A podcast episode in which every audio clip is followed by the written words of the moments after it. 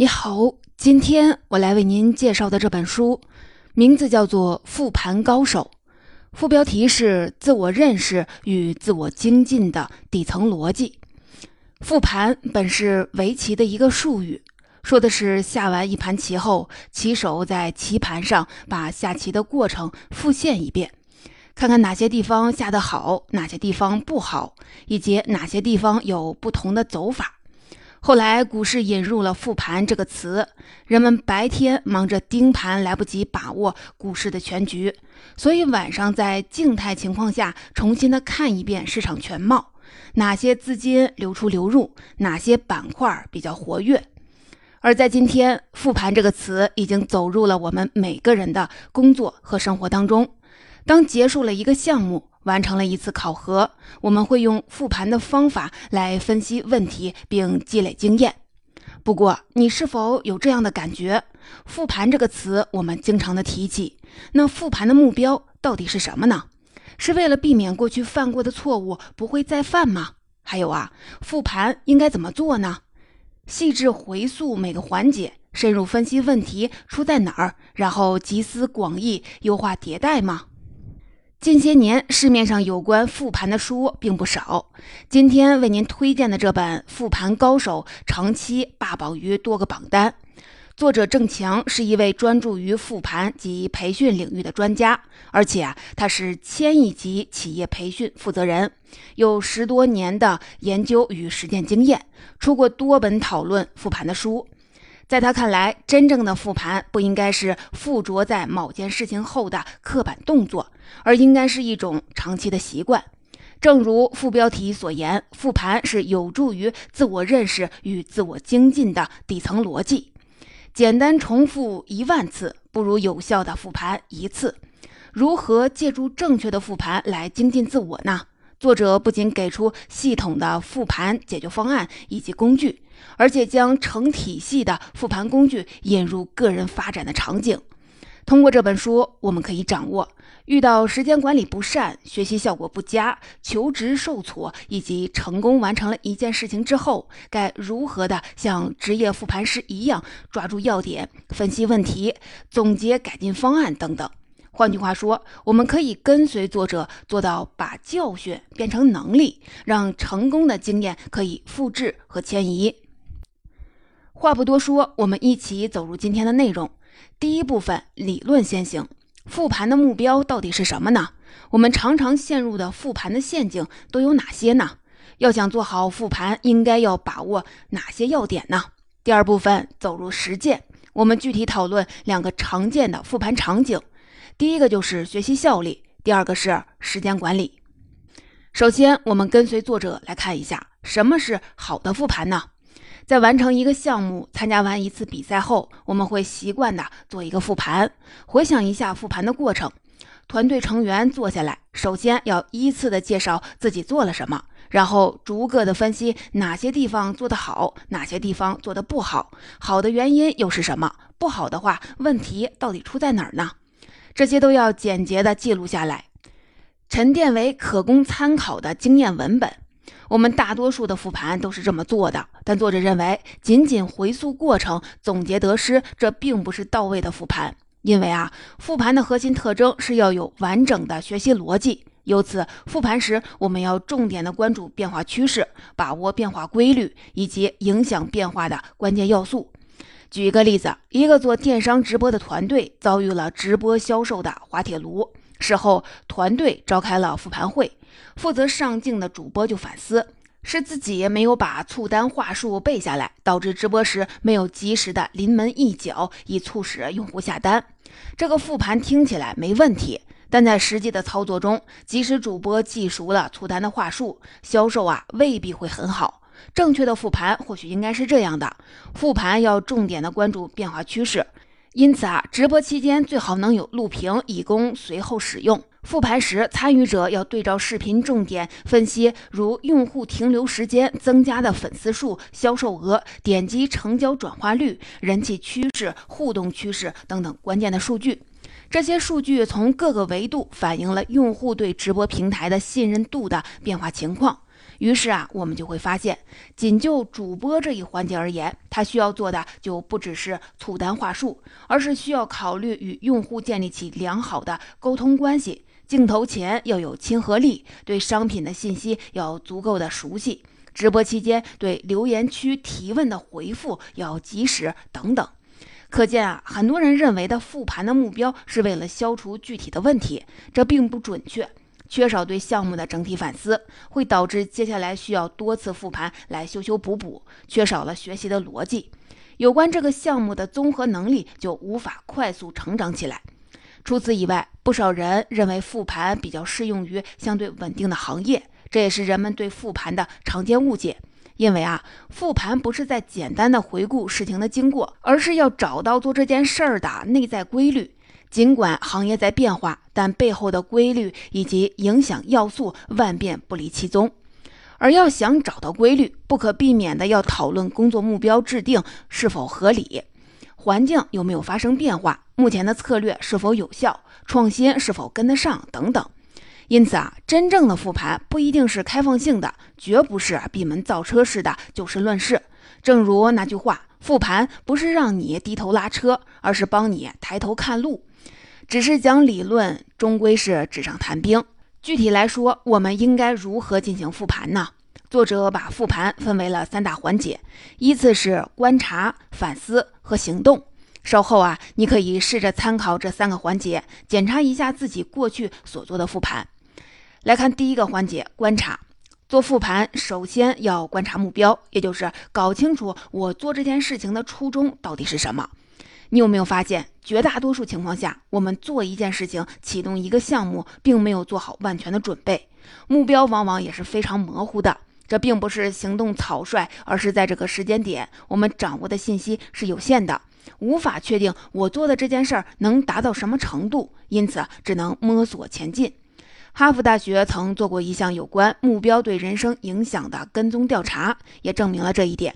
百分之二十七的受访者直接表示他们没有目标，百分之六十的人表示目标模糊，百分之十的人虽然有清晰目标，但是是短期的，最终只有百分之三的人有清晰的长期目标。当发现自己的目标不够清晰时，作者建议不妨试试反复的追问自己，做这件事情的出发点到底是什么，然后用文字明确的写出来。例如说，张三认为自己的目标是不想回老家工作。这就很模糊。这时，通过不断的追问自己，最后挖掘出的目标原来是毕业后希望在一线城市找到一份月收入过万的工作，经济独立。同时呢，作者提醒我们，复盘时目标没有对错好坏之分。假设张三反复的追问自己后，发现目标是希望工作和生活距离父母远一点，掌握足够的自由。这时他不应该急于把道德因素加进去，展开自我批判，因为这样会严重的干扰接下来的复盘，也就丧失了一次深入了解自我、调整个人状态的机会。确认了目标后，我们就需要判断这个目标是否可行。对于这个问题，作者建议使用 SMART 原则。这个理论在项目管理当中非常的著名，你可能有所接触。这里啊，帮你快速的回顾一下，SMART 是五个英文单词的首字母的缩写。这五个单词对应着评价目标的五个指标。S 是指目标是具体的，想实现业绩快速增长，这就是不具体。业绩较上个月增长了百分之五，这个就是具体的。M 是指目标是可衡量的，项目进行中，我们可以不断的考核进度，避免失控。紧接着，A 的含义是可达成的，比如你定了一个目标，春节假期六点起床，这未免啊有点对自己过于苛刻，不切实际。R 是指目标是结果导向的。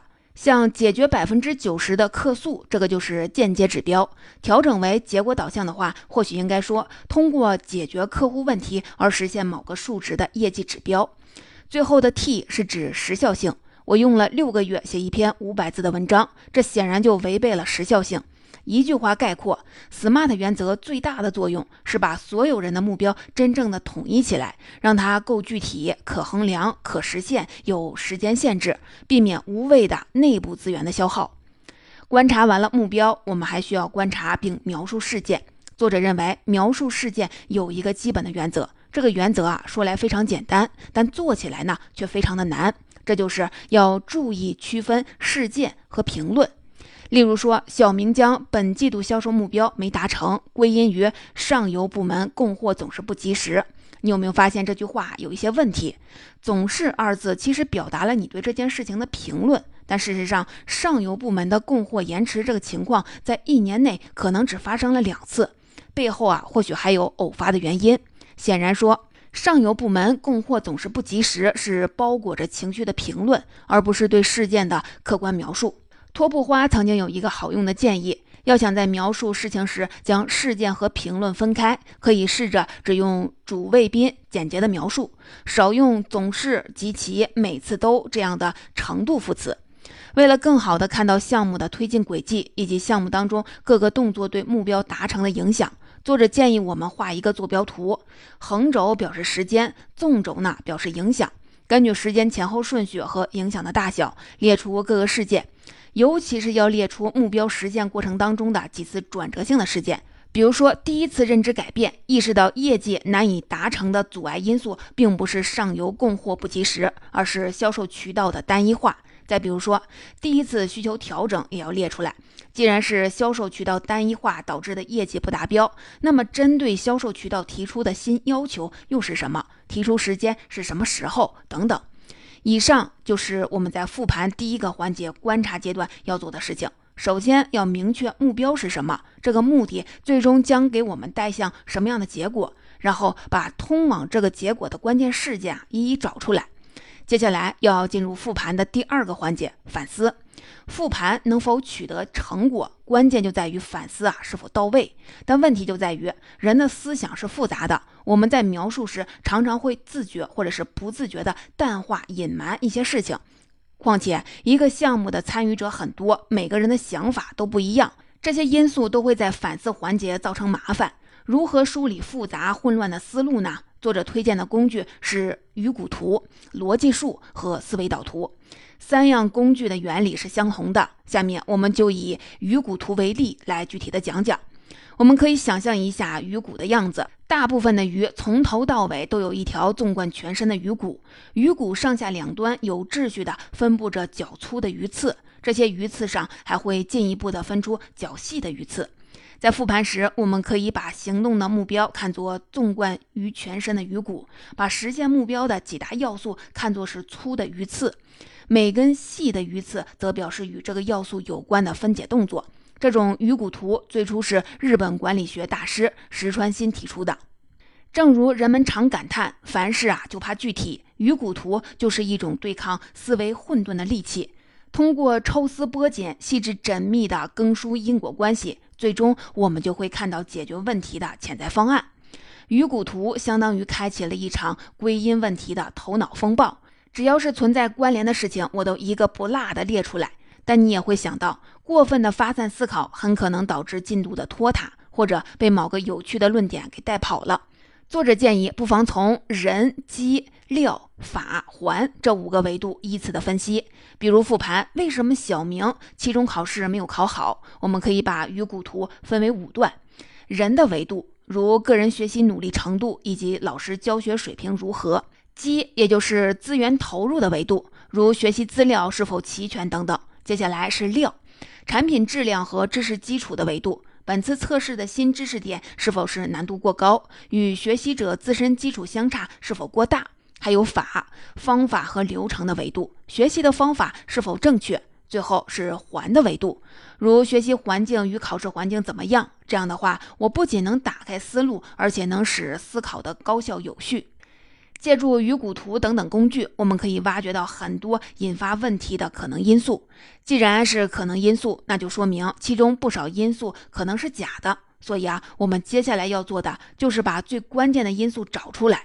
作者认为，我们应该重点的关注专家所做的分析。这里的专家指的是经历丰富的资深的员工，或者是统筹全局的项目负责人。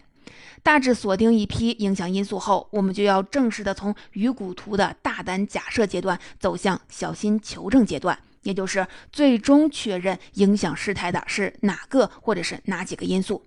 关于小心求证，作者提到了两个步骤：第一步，通过各种方法证明专家的判断在行为上是正确的；专家提出的建议更有可能切中要害。所以，我们可以假设他的某一条设想是正确的，然后通过访谈法、问卷法以及观察法进一步的验证。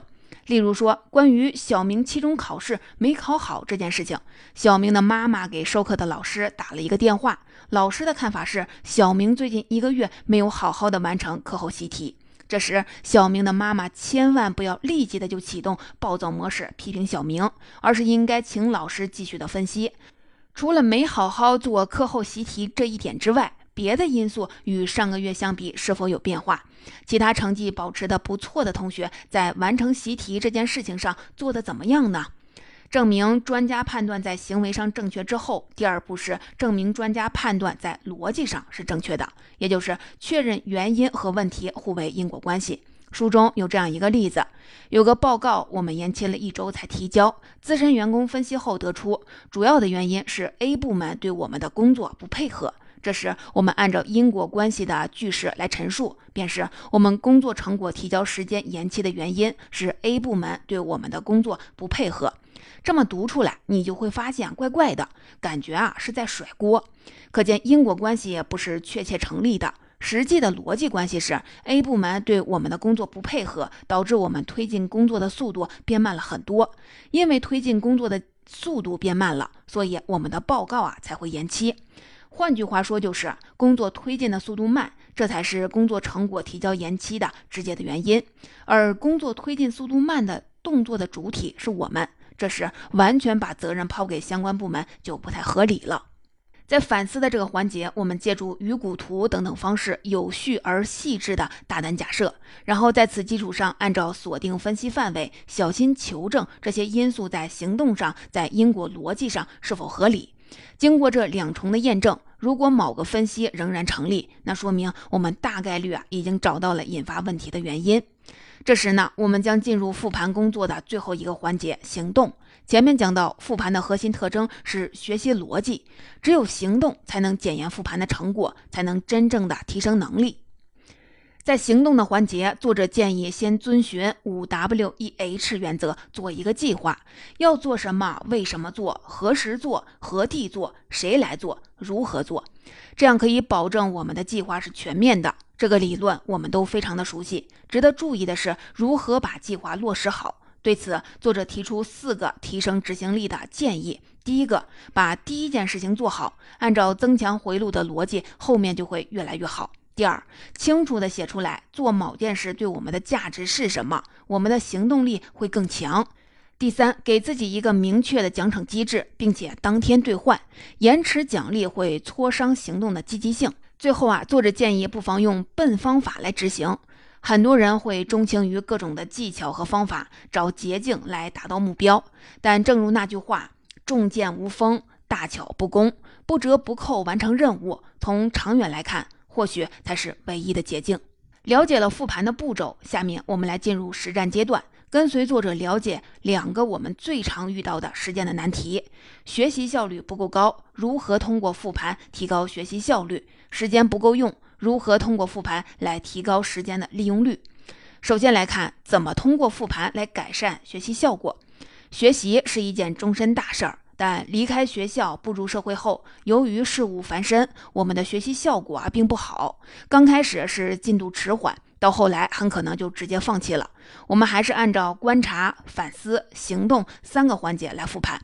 首先观察目标，很多时候我们都是脑子一热，开启了一项学习计划。比如我要学习西班牙语，我要坚持听音频课，这样粗糙的目标是无法推进的。我们需要层层的追问：学习这些技能我要干什么呢？比如学习西班牙语是为了三年后能在西班牙独自旅行，坚持听某个音频的课程是为了每周能在饭局上侃侃而谈。对此，作者提供了一套细致的目标分类法。他把学习的目标分为了六个层次，不同层次所需消耗的精力是不同的。第一层叫做知道，别人提到某个概念，你能回忆起来；第二层次叫做领会，能把新的信息跟旧的知识联系起来，我们会不由自主地说：“哦，原来是这样啊。”第三层次叫做应用，学到的知识能够让我们在某个具体的行动变得更好。第四层次叫做分析，能站在全局的视角思考并把握整体的趋势。第五层叫做评价，包含检查和评论两个动作。检查是指发现一项工作的内部矛盾，评论是指借助外部的经验或者是行业的标准，指出某项工作的错误，并且归因。最高一个层次是创造，也就是能打造出一个新模型、新产品。之后呢，我们在定学习目标的时候，可以先看看属于哪一个层次，再算一算我们可支配的时间精力，也就能有的放矢了。假设张三的目标是利用空余的时间学习，用十个月的时间备考通过本年度的司法考试。按照目标分类法，通过考试大致属于第三层应用到第四层的分析。确认了目标，接下来是描述事件。张三应对考试的策略主要有三个：第一是题海策略，他找来了近五年来考试的各类的真题，反复的做，但考试的成绩仍然不理想。第二是难题策略。由于司法考试整体啊都比较难，因此张三决定耐着性子啊克服每一个难题，导致学习的时间总是很紧张。第三是依赖资料，作为已经赚钱的职场人，张三对考试还是舍得花钱的，买了很多的复习资料、考试秘籍。结果呢，他不知道该从哪里开始下手，有时候两个教材的指导思想还是有些差异，这又消耗了不少的时间。观察完目标和实践。接下来我们看反思以及行动。反思环节，我们仍然可以借助鱼骨图，从人、机、六、法、环维度来把影响学习效果的因素尽可能的都找出来。从人的维度看，包括张三本人考取证书的意愿很高，但学习效率啊不高，考试发挥啊总是失常。另外，他和女友处于热恋期，两人几乎每天约会，明显是影响了张三的学习。从资源的维度看，张三买了很多的资料，还报了培训班，但资源的利用率低。另外，他没有加入过学习社群，缺少和其他同学的交流。再从知识的维度看，司法考试所需的知识水平比较高，而张三基础差。再看方法维度，张三没有明确的学习方法，也没有整理错题的习惯，应对考试的方法也有欠缺，只关注知识点而不是整体。最后，从环境方面看，张三遇上考场的氛围就会紧张，还有他的住处距离考场较远，赶路辛苦也影响到了他的考试。这么多的原因当中，最重要的是哪个呢？按照大胆假设、小心求证的原则，他请教了通过司法考试的朋友以及机构指导老师来协助判断，将问题聚焦在了两点：没掌握高效的学习方法，个人对考试有畏难的情绪，影响正常的发挥。问题定位准确了，解决手段相对来说就容易匹配。不过，作者仍然很贴心的给我们提供了一些解决方案。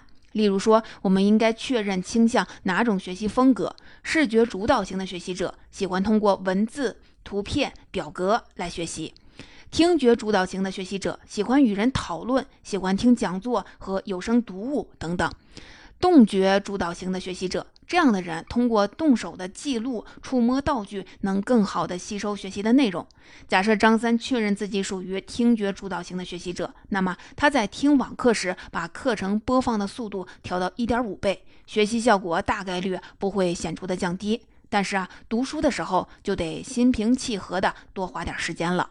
作者还总结了参加考试时的克服紧张的三步法。第一，在日常的学习阶段就告诉自己，紧张是正常且普遍的情绪，要接纳它，不要因为紧张而感到羞愧，结果呢无法动笔。第二，由于自己容易紧张，那就在备考期间老老实实的做更多的准备，很多的考场崩溃都是实力不足加剧的。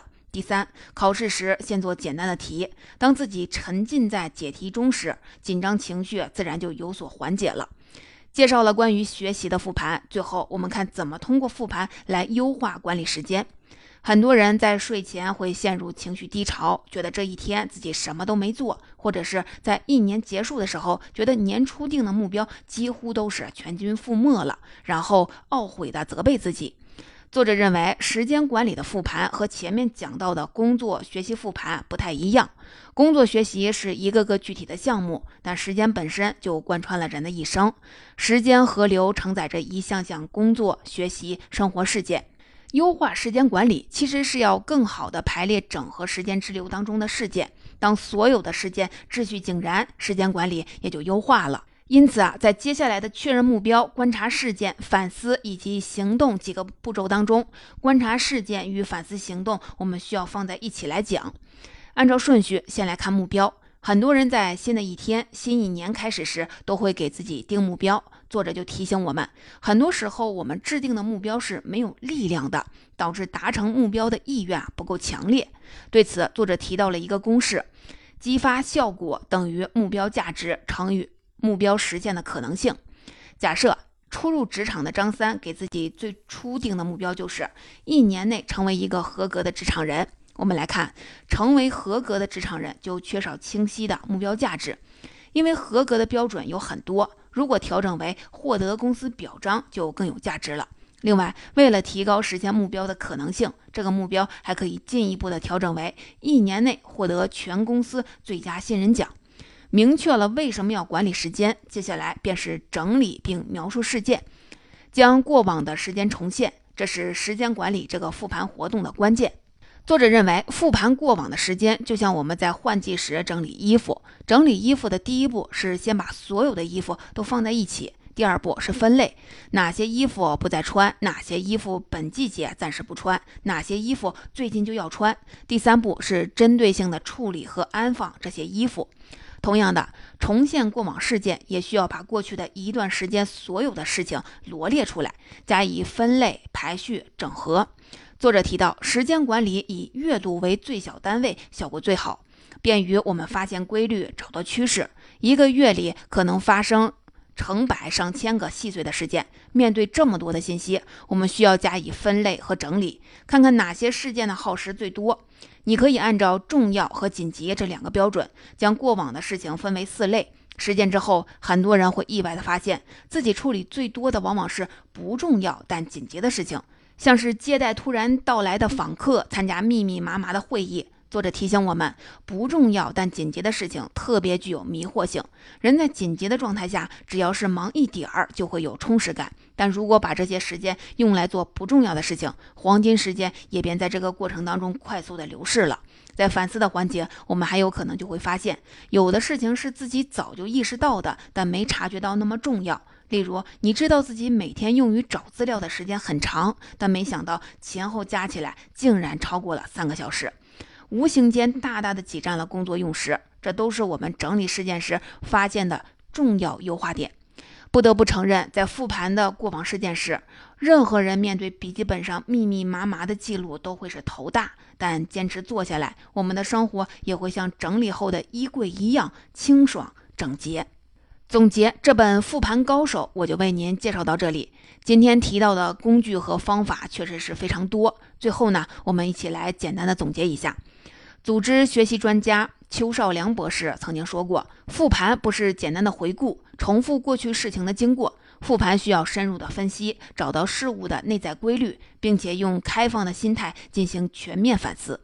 如果从学习的逻辑出发，复盘可以分为三个环节。首先是观察，观察目标时要对自己层层发问，找到目标背后的真正结果。我们可以用 SMART 原则来判断这个目标是否能够真正的达成。观察和描述行动时要注意区分事件和评论，语言当中尽可能的少用程度副词，并将这些动作呈现在图上，以便看到规律。第二个环节是反思，反思不可能一步到位。我们的思维需要经历多次大胆假设和小心求证。假设时可以用鱼骨图等等工具，求证时重点关注专家的分析。第三个环节是行动。作者提醒我们，第一个动作一定要做好。另外啊，不要执着于技巧和捷径，只要目标清晰，扎扎实实的走好每一步，就是最好的捷径。复盘不是让你低头拉车，而是帮你抬头看路。而且啊，复盘是一个不断迭代循环的过程，也就是本次你最终列出来的未来的行动，将会成为下次复盘过去的行动。下次复盘可以借助本次的行动，再次的剖析和思考，这样的循环往复，不断的进步，这便是学习的逻辑。听了这么多，你会不会觉得复盘啊有点复杂？最后，我们把作者在书当中提到的一个复盘理念分享给你：零点一大于零。当你在犹豫要不要复盘时，零点一大于零的含义是复盘一点点总比不复盘好。当你在复盘当中迷失方向时，零点一大于零的含义是细心观察，不轻易放过任何影响事情的蛛丝马迹。当你在复盘结束时，零点一大于零的含义是不妨尝试一个看起来微不足道的建议，做自己能够改变的事儿，哪怕这个事情只有零点一的效果，都要比零要好。正如尼采的那句话：“每一个不曾起舞的日子，都是对生命的辜负。”